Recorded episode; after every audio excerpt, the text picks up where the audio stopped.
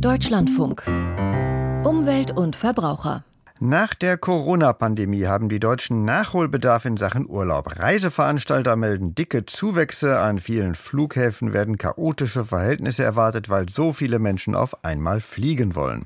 Für Umwelt und Klima sind allerdings andere Verkehrsmittel auf Reisen entschieden besser. Radreisen gelten als besonders umweltfreundlich und als gesund noch dazu. Auf der internationalen Tourismusbörse ITB gab es heute Informationen über neue Trends bei Radreisen. Dieter Nürnberger in Berlin. Wo geht die Reise hin?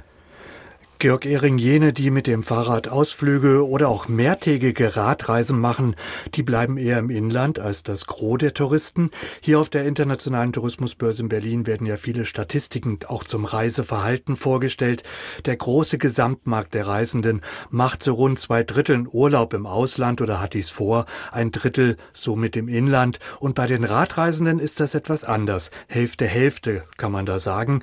Wer im Inland bleibt, da liegen Bayern, Niedersachsen und Nordrhein-Westfalen als beliebte Ziele vorn. Wenn es ins Ausland geht, dann werden Italien, Österreich, Frankreich und die Niederlande, also unmittelbare Nachbarländer Deutschlands, am meisten genannt. Die heute vorgestellte Radreiseanalyse des Allgemeinen Deutschen Fahrradclubs ADFC sieht auf jeden Fall einen Aufschwung beim Tourismus auf zwei Rädern. Die Daten basieren auf einer repräsentativen Umfrage von über 12.000 Beteiligten und demnach haben sich im vergangenen Jahr 2022 4,6 Millionen Deutsche für eine Reise mit dem Fahrrad entschieden. Ein Jahr zuvor waren es noch 3,9 Millionen. Tendenz also eindeutig steigend, sagt Christian Tänzler vom ADFC Bundesvorstand. In Corona-Zeiten hat natürlich das Thema Tagesausflug deutlich an Bedeutung gewonnen, weil die Leute einfach sich aufs Fahrrad auch von zu Hause gesetzt haben. Dann kam noch dazu, dass es sehr, sehr viele E-Bikes gibt. Das erweitert den Radius enorm.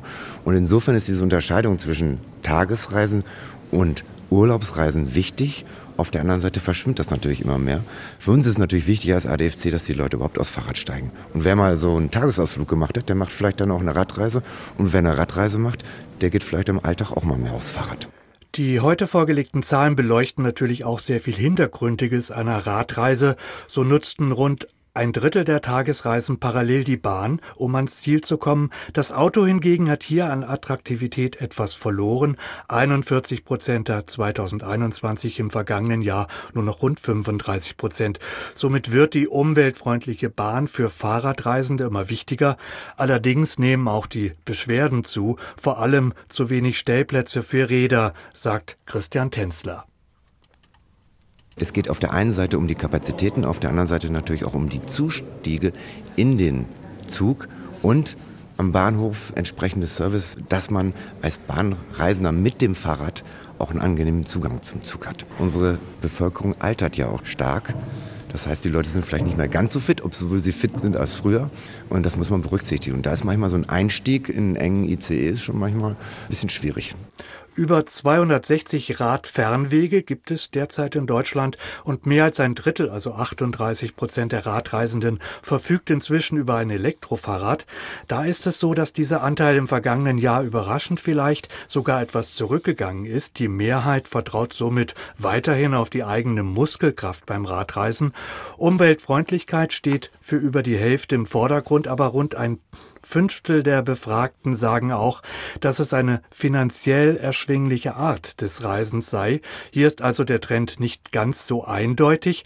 Zum einen profitieren Campingplätze vermehrt vom Radtourismus, aber eben auch sehr viele Hotels entlang der Radfernwege. ADFC-Vorstand Christian Tänzler. Gerade Übernachtung, aber auch natürlich Bewirtung.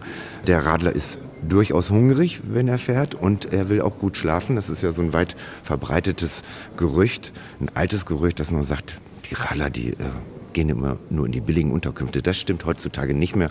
Wenn Sie ein Fahrrad haben, was 7.500 Euro kostet, dann äh, übernachten Sie auch in einer entsprechend guten Herberge, wo Sie wissen, dass Sie eine Infrastruktur haben, gute Abstellplätze. Die Radreiseanalyse für 2022 zeigt also einen Tourismusbereich, der am Wachsen ist, an. Umweltverträglich, so der ADFC. Und natürlich würden die Reisenden, die Radreisenden auch etwas für die eigene Gesundheit tun.